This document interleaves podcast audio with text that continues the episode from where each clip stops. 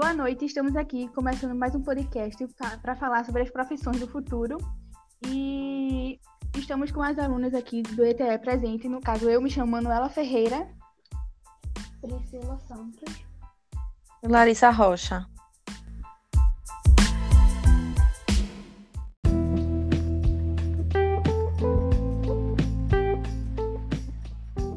Bom, em relação às profissões do futuro, é, eu acho que o brasileiro está cada vez mais se reinventando e descobrindo novas possibilidades que ele possa se requalificar no mercado de trabalho, é, tanto pela economia e como também a digitalização, porque hoje em dia tudo é a base da, da internet, né?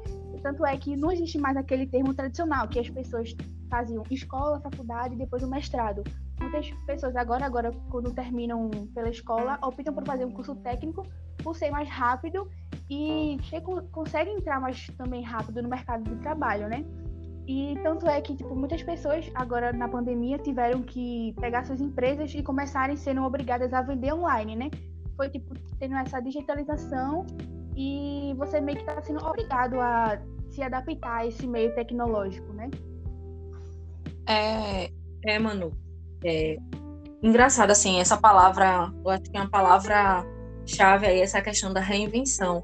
Acho que principalmente diante desse cenário pandêmico, é, onde houveram ainda mais desempregos, as pessoas precisaram se reinventar ainda mais.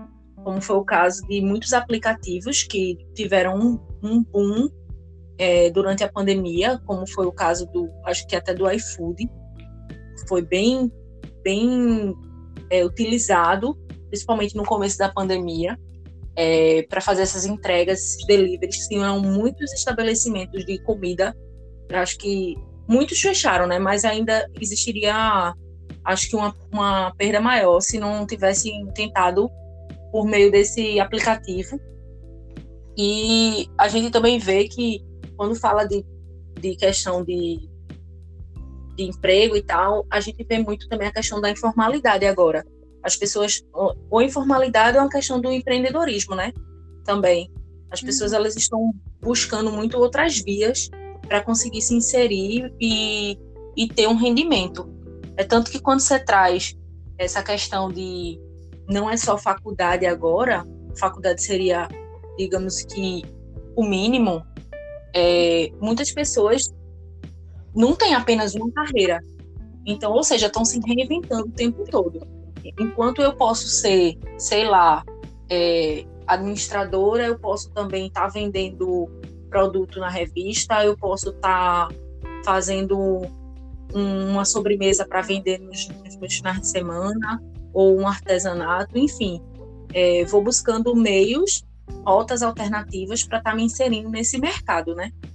Isso, e fora que antigamente tinha aquele tabu né, das pessoas que eram tipo, mais idosas sempre falavam ah, Deus me livre entrar pela internet e hoje até pagamento você faz pela internet, né, Pix, que hoje em dia é tipo, muito mais prático você fazer um Pix do que você andar com cartão ou dinheiro na rua, né?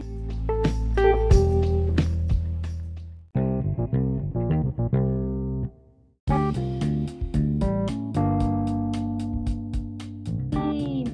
Calma, deixa eu ver.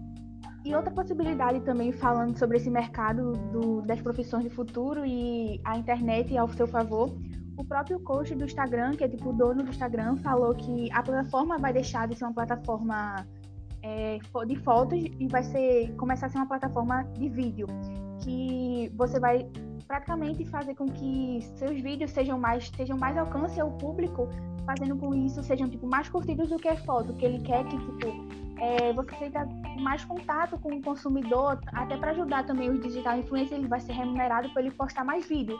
Já a foto vai ser como se fosse o TikTok, né? Porque o TikTok hoje em dia você só faz vídeo, você não posta foto lá.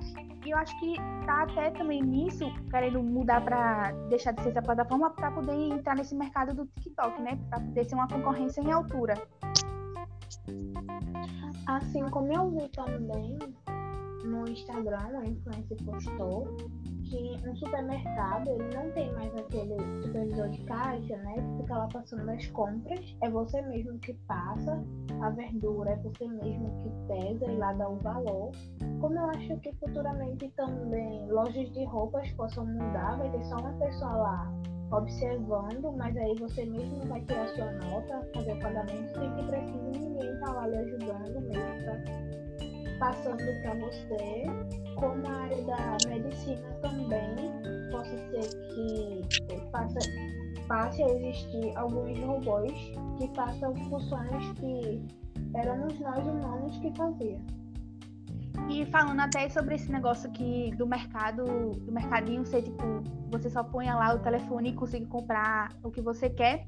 É, tem até o próprio aplicativo da Shein, que agora você, tipo, de vez de procurar digitar o nome da peça que você quer comprar, ele você tem como tirar uma foto do look que você quer, tipo, tá se inspirando naquele look e aí ele te aparece várias sugestões para você escolher, tipo, o mais aproximado com aquilo. Você não precisa mais, tipo, digitar o nome, tipo, ah, eu quero uma calça.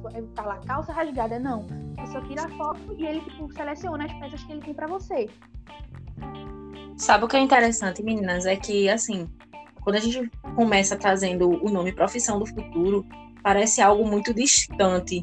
E parece algo, tipo assim, até, tipo, é, que, não, que a gente não consegue nem imaginar. Mas eu acho que essa questão de profissão do futuro, ela vai acontecendo aos poucos, realmente, e a gente vai se adaptando aos poucos a essa nova realidade.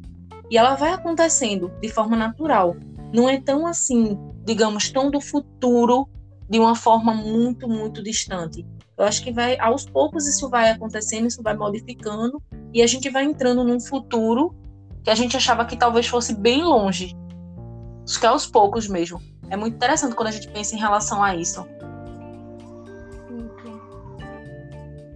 Bom, é, o papo tá ótimo, mas boa noite para vocês. Boa noite. E vamos, ver as cenas dos próximos capítulos, né? Dessas nossa, dessa nossa reinvenção ao que vai acontecer aí nesse, nesse futuro próximo. Pois é, o que será que vem por aí? É, vamos ficar ligados aí. Ah, e se reinventando. Boa noite. Boa noite.